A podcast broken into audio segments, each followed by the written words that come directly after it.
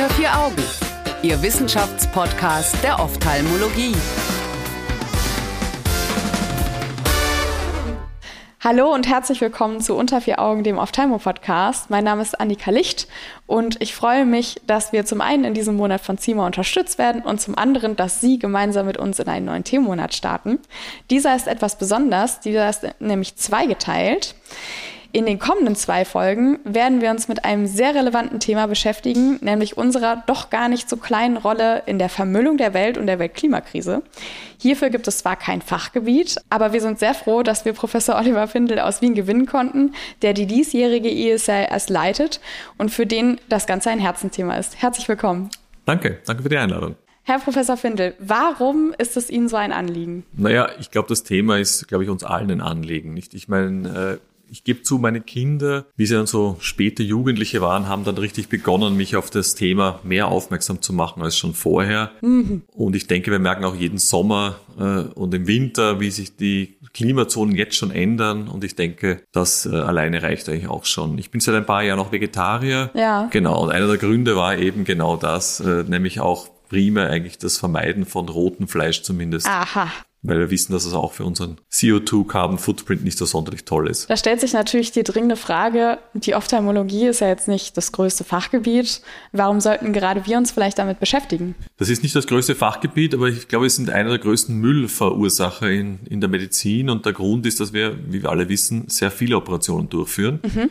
Gerade die Kataraktoperation, noch die E-Bombs, die intravitrealen Injektionen sind da wahrscheinlich die besten Beispiele. Und so gesehen sind wir von den Müllproduzenten, können wir wahrscheinlich zu den größten. Und es ist so, dass so die Annahmen sind, oder gibt es natürlich schwankende Annahmen, was der Müll ausmacht, aber es gibt so fünf bis sechs Prozent des gesamten Weltmülls ist wahrscheinlich medizinischer Müll. Und abgesehen davon natürlich der Carbon Footprint, um den es ja fast noch mehr geht als den Müll in gewisser Weise. Ja. Äh, der, da sind, ist die Medizin im weiteren Sinne, das ist natürlich auch Pharma inkludiert, Produktion und so weiter. Da gibt es Zahlen von acht bis zwölf Prozent des Carbon Footprints der Welt ist medizinisch verursacht. Oha, das ist ja noch mal größer als das, was ich jetzt gefunden habe. Das ist ja total genau. schockierend. Genau.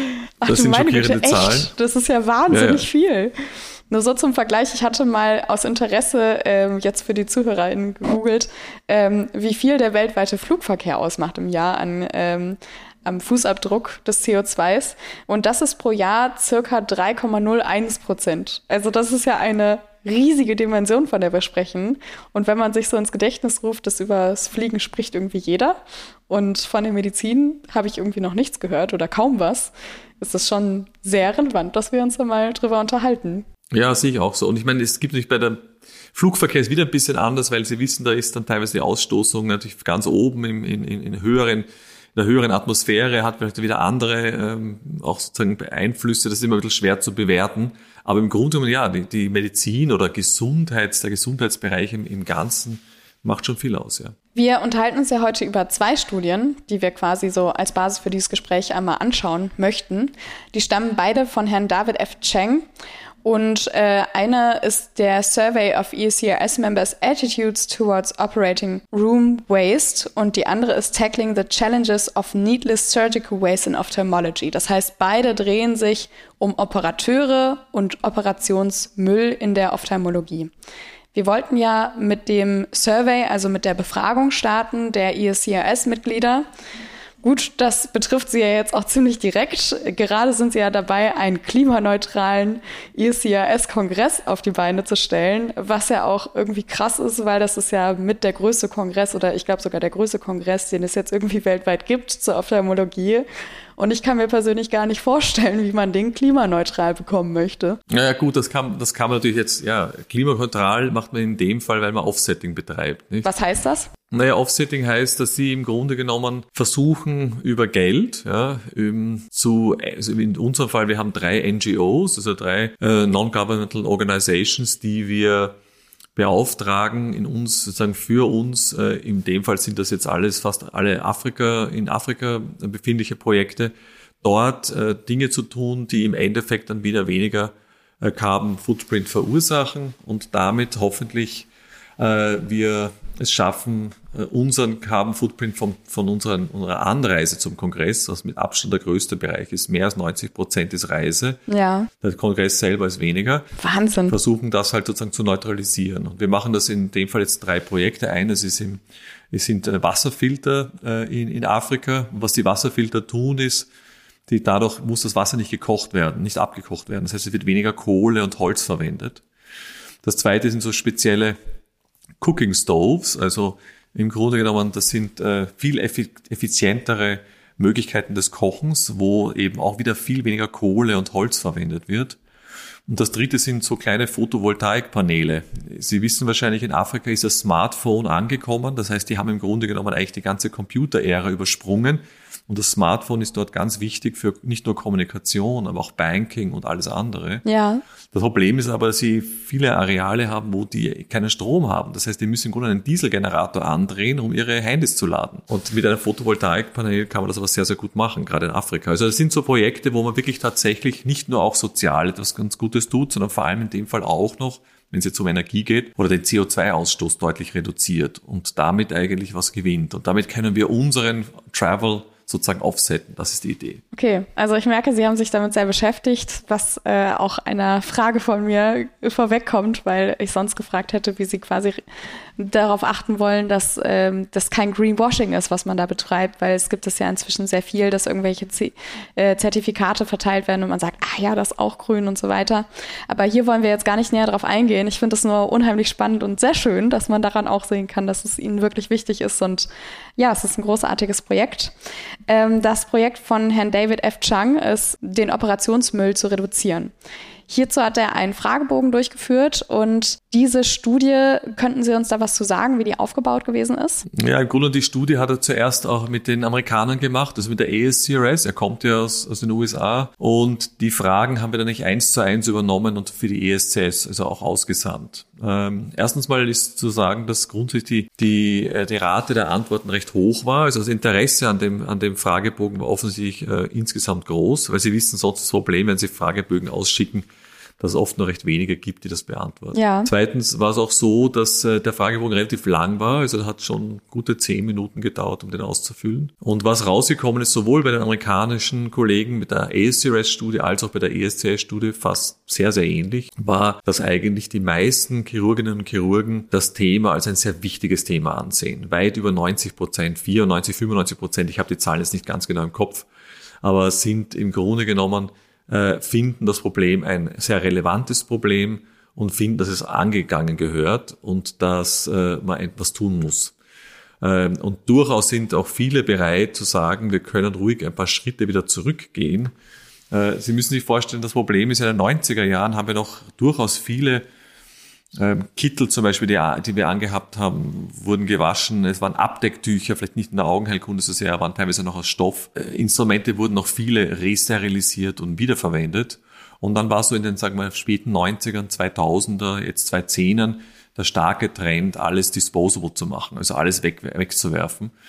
Und ich glaube, es gibt jetzt viele, die denken, wir könnten da schon wieder ein paar Schritte zurückgehen. Ja. Der Anlass war ein bisschen auch eben, dass der David Chang schon vorher ähm, mit, mit Indien, also dem Aravind Eye Hospital System, das ist ein ganz großes äh, System äh, dort, also die viele, viele sozusagen Abte also Bereiche haben, wo sie operieren, äh, gezeigt haben, dass die wesentlich weniger Müll haben für eine ähnliche Qualität von Phakoemulsifikationskataraktooperationen. Wie machen die das? Weiß man das? Ja, das macht, ja, die haben ein sehr ausgeklügeltes System. Im Grunde genommen, die wird sehr viel wiederverwendet und wieder sterilisiert. Ja. Angefangen von Messern und Instrumenten so und so, aber auch ähm, so Sachen wie Abdecktücher, wesentlich kleinere Abdecktücher verwendet. Die Mäntel sind äh, in dem Fall aus Stoff und werden, werden eben wieder sterilisiert und, und, und. Also es gibt sozusagen in vielen Bereichen, wo die äh, da etwas anders arbeiten und dadurch, äh, ich glaube, der Müll war ungefähr sechs, sieben Prozent des Mülls im Vergleich zu einem europäischen, äh, europäischen Katarakt. Da gibt es auch ein schönes. Das ist ja ein Riesenunterschied. Das ist ein Riesenunterschied.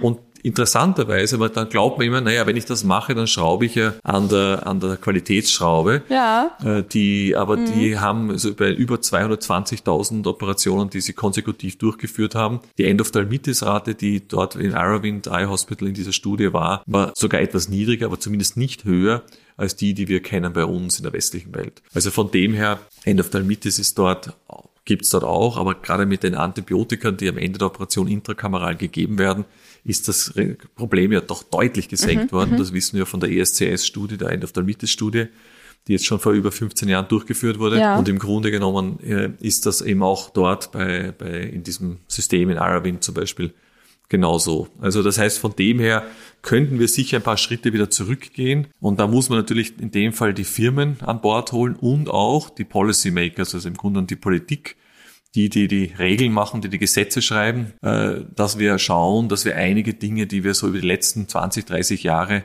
eingeführt haben, weil es irgendwo da oder dort ein kleines Problem gab oder auch ein größeres Problem gab, da muss man auch wieder ein paar Schritte zurückgehen, weil es gibt manche Dinge, die wir machen, die wahrscheinlich so in der Form gar nicht notwendig sind. Genau, dazu kommen wir gleich noch ein bisschen, wenn wir über die zweite Studie sprechen. Erstmal würde ich mich gerne noch kurz mit dieser Studie aufhalten. Sie hatten ja vorhin gesagt, die Response Rate wäre sehr hoch. Eigentlich beträgt die ja nur sieben Prozent. Also es wurden ja, die ECRS hat ja ähm, 6600 Mitglieder und 458 davon haben geantwortet. Jetzt besteht natürlich das Risiko, dass nur die geantwortet haben oder gedacht haben, boah, das ist eine gute Sache, da mache ich mal mit, die das sowieso wichtig finden und vielleicht wer weiß genau, wie Sie entschieden haben, ich verzichte jetzt auf dieses und jenes für den Umweltschutz, denn das ist ein großes Anliegen. Hatten die da irgendeinen Sicherheitsmechanismus eingebaut, um da irgendwie zu gucken, okay, gut, ist das denen grundsätzlich ein wichtiges Thema, indem die zum Beispiel fragen, was weiß ich, fahren Sie ein E-Auto? Ja, ich glaube, einen Bias haben Sie natürlich immer potenziell in allen Fragestudien, also Fragebogenstudien, das ist immer dabei leider. Ja. Ähm, an und für sich 7% ist ziemlich gut für eine, für eine sozusagen nur ein ausgeschicktes E-Mail was wir so wissen. Ähm, natürlich kann schon sein, dass, äh, dass diejenigen, äh, die sich dafür interessieren, eher geantwortet haben. Davon muss man auch ausgehen. Äh, in den USA war die Response Rate sogar eine Spur höher und aber auch dort waren die Resultate sehr ähnlich. Also von dem her allein von den beiden Studien im Vergleich, nicht die Ähnlichkeit der Antworten, das ist schon mal ein guter Indikator, finde ich. Ähm, aber natürlich, mit E-Autos weiß ich jetzt nicht genau, ob die Frage gestellt wurde, kann ich mir jetzt nicht mehr erinnern. Nee, wurde nicht gestellt. Das war jetzt nicht gestellt, genau. Eine Quatschidee von mir. ähm, und auch das Vegetarische, ob man sich vegetarisch ernährt wird, wurde auch nicht gefragt. Wäre interessant gewesen vielleicht. Ähm, ich denke, ja, ich, ich, ich, ich sehen, wir, wir sehen es aber jetzt auch bei dem, sozusagen beim Feedback, das wir bekommen haben, zum Beispiel letztes Jahr in Milan, bei unserem Kongress, wo wir sozusagen Sustainability wirklich in den Vordergrund gestellt haben und das ja. ist eine der Hauptdinge. Da war einfach generell das Echo von, von den Delegierten, die da waren, schon sehr groß. Natürlich gibt es sicherlich auch manche, die sich mit dem Thema weniger beschäftigen. Das ist ja auch normal. Mhm. Ja. Aber ich denke, und auch wenn ich es in meiner Umgebung so mir überlege, meine Abteilung oder auch Kollegen in Österreich, wir haben ja auch ein, ein, ein Projekt in Österreich durchgeführt letztes Jahr, da war das Echo eigentlich immer schon sehr, sehr hoch. Und äh, ich kann mir nicht vorstellen, dass die Ergebnisse komplett verfälscht sind. Okay. Kann schon sein, dass sie ein bisschen hochgegriffen sind. Ja. Aber ein Grund, sich zum Beispiel weniger dafür zu interessieren, ist ja, weil es auch mitunter ein frustrierendes Thema ist. Man weiß nicht, was man tun kann. Und deswegen steigen wir jetzt mal ein direkt in die zweite Studie. Denn da hat der Herr Cheng oder Herr Chang aus der ersten Studie quasi fortgeführt. Es ist keine Studie im eigentlichen Sinne, sondern es ist ein Editorial. Und von diesem Editorial, was kann man da erwarten? Also er hat sich ein bisschen Gedanken gemacht, war so mein Gefühl. Und vielleicht können wir da mal drüber sprechen, welche Punkte er auf aufgreift, welche Lösungsvorschläge er aufgreift. Genau, ich meine, ich glaube, ich jetzt, alle Punkte jetzt habe ich auch nicht im Kopf. Äh, ich kenne das Editorial, aber im Grunde genommen, ich kenne David ja gut und wir haben, wir sind ja, wir haben ja dieses sozusagen diese Global Initiative iSustain gegründet. Also für alle, die ein bisschen Zeit haben, isustain.org. Okay, isustain.org. Genau, also eine Global Plattform, die hat ja. die ESCS zusammen mit der ASCS und mit der American Academy, der AEO, gegründet. Mhm. Und inzwischen gibt es jetzt schon 30 andere supranational und auch nationale Societies, die Mitglieder sind. Die Deutschen, glaube ich, werden auch gerade Mitglieder. Und die Idee ist äh, im Grunde genommen da eine Austauschplattform zu haben, wo man auch die Literatur findet, Ideen findet und die austauschen kann. Das ist immer so ein erster Start. Und äh, im Grunde haben wir mit dem David besprochen, was uns am wichtigsten ist, ist diese low-hanging fruit, also die Sachen, die man schnell und relativ leicht umsetzen kann, ohne Gesetze ändern zu müssen, ohne alle Firmen hinter sich zu haben, dass man da sozusagen zuerst angeht. Und, und da gibt es natürlich einiges, da können wir gleich dann drüber diskutieren, aber im Grunde genommen, es gibt so Dinge, die können wir relativ schnell umsetzen und, äh, und das ist, glaube ich, das, was wir jetzt mal als erstes machen sollten. Genau, also er fängt ja damit an, dass er sagt, Bildung ist recht wichtig, was ich interessant finde, denn eigentlich lerne, lernen wir irgendwie so im Studium, wie man es am besten macht. Und am besten machen heißt am besten immer, wir nehmen was ganz Steriles, packen es aus, fassen es einmal an und dann schmeißen wir es weg. Und wenn es irgendwas berührt hat, dann schmeißen wir es auch sofort weg, weil dann ist es ja nicht mehr steril genug oder so. Also jetzt ähm, von sterilen Handschuhen mal abzusehen und ähm, ja, wenn ich an einen sterilen Tisch dran komme, dann ist das nach wie vor ein Fauxpas. Aber ähm, trotzdem äh, finde ich das irgendwie wichtig, denn das greift ja schon sehr ein in was kennen wir, wo können wir das überhaupt ändern und wo darf man es gesetzlich überhaupt ändern, denn es könnte ja zum Nachteil dienen. Genau, aber es gibt so, es gibt so, gehen wir einen Schritt zurück. Äh, zum Beispiel, ja, wir haben in, in Österreich eben die Studie, das wird jetzt gerade publiziert im Journal of Cataract Refractive Surgery. Was wir gemacht haben, ist, wir haben uns angeschaut, die CAT Packs, also die Katarakt Packages, wo die ganzen Disposables drinnen sind, ja. für Österreich. Österreich hat den Vorteil, es ist ein kleines Land und wir kennen die 32 Institutionen, die Katarakt durchführen. Also wir haben uns die Packlisten von fast 85 Prozent geholt, also fast allen, ja. und haben uns dann angeschaut, wie viele zum Beispiel Abdecktücher sind da drinnen, wie groß sind die Abdecktücher. Manche haben mehrere Abdecktücher, also nicht nur für den Patienten und für den Tisch, sondern auch noch für irgendwelche zweiten Tische. Wir haben uns angeschaut, äh, wie viele Mäntel sind da drinnen. Das sind meistens zwei.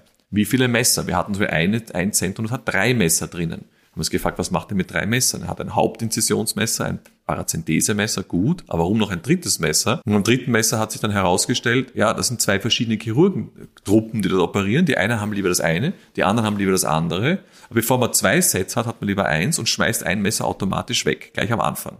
Das heißt, wenn ein Operateur reinkommt, weiß man schon, das eine Messer wird gleich weggeschmissen. Okay. Tupfer, äh, noch zusätzliche Tücher, Plastikschalen und, und, und. Was wir gesehen... Wahrscheinlich ist die Liste endlos genau. der Dinge, die man gar nicht braucht. Genau, und das haben wir, ja, genau. Wir haben das analysiert, wir haben gesehen, dass zwischen dem größten Pack und dem kleinsten ein Riesenunterschied ist. Sowohl in Gewicht als auch in... Ja. Also die, da gibt es manche, die haben für Kataraktoperationen Abdecktücher, die bis zu den Füßen hinuntergehen.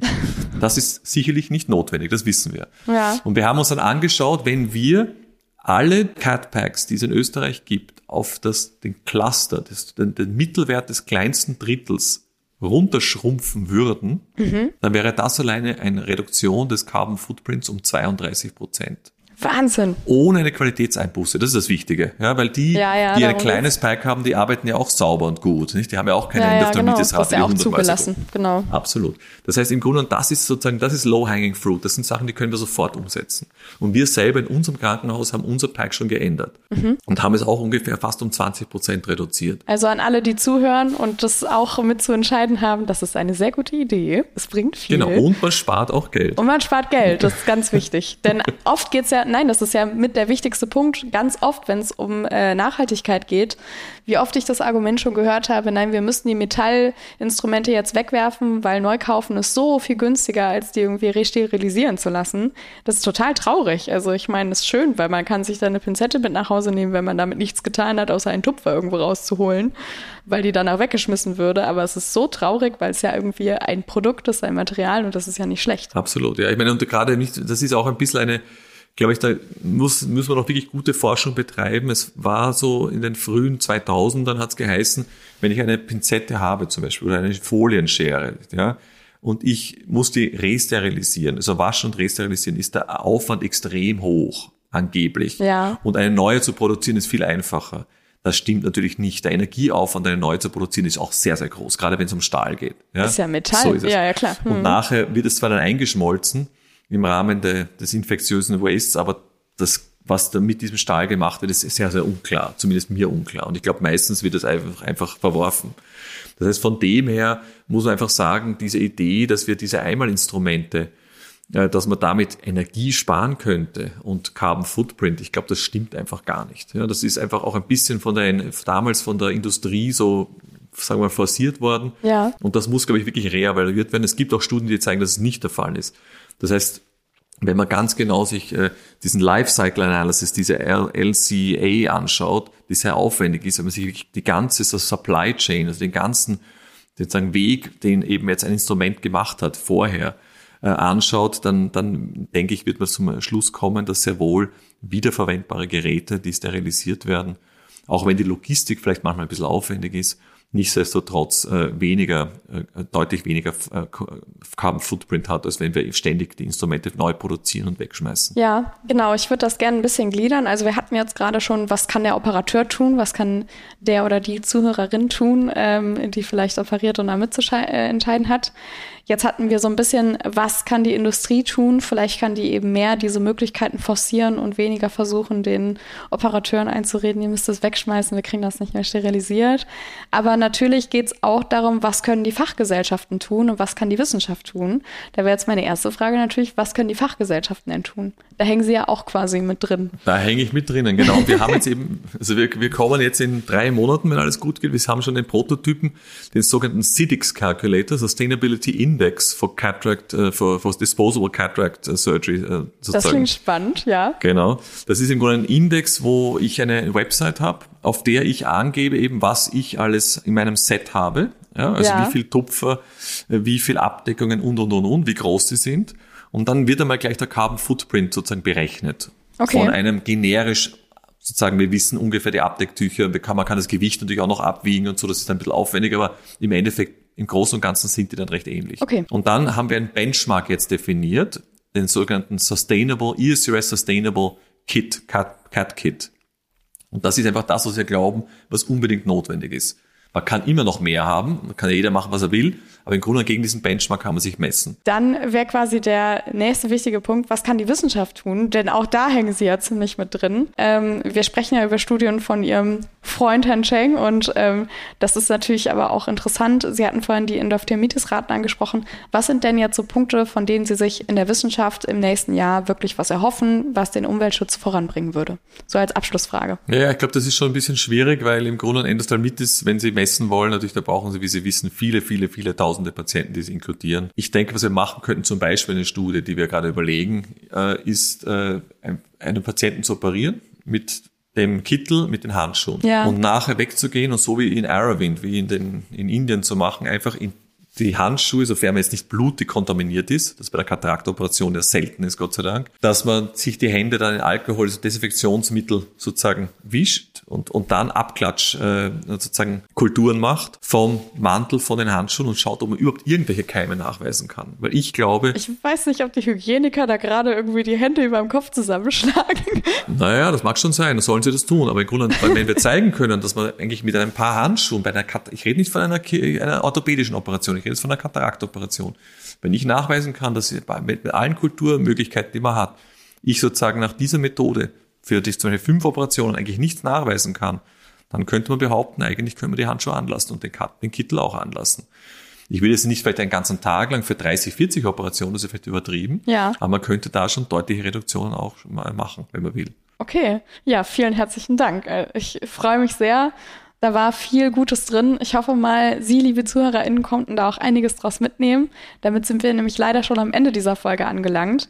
In der nächsten Woche geht es weiter mit Professor Findel und dann sprechen wir über Remote Katarakt-Nachsorge. Äh, das ist auch ein sehr spannendes Thema und ich bin mal ähm, gespannt, was da so alles rauskommt. Bis dahin wünsche ich Ihnen eine gute Zeit. Wenn Sie Lust haben, die Studie nachzulesen oder auch die Websites, die Herr Professor Findel angesprochen hat, nochmal reinzuschauen, dann können Sie das sehr gerne machen. Ich möchte an der Stelle auch nochmal darauf hinweisen, dass Sie unseren Podcast auch gerne bewerten oder da Feedback zu geben können auf verschiedenen Wegen. Und dann freue ich mich, wenn Sie nächste Woche wieder dabei sind. Tschüss. Unter vier Augen eine Produktion der CareCom GmbH unter der Leitung von Prof. Dr. Alireza Mirshahi und Tobias Kesting.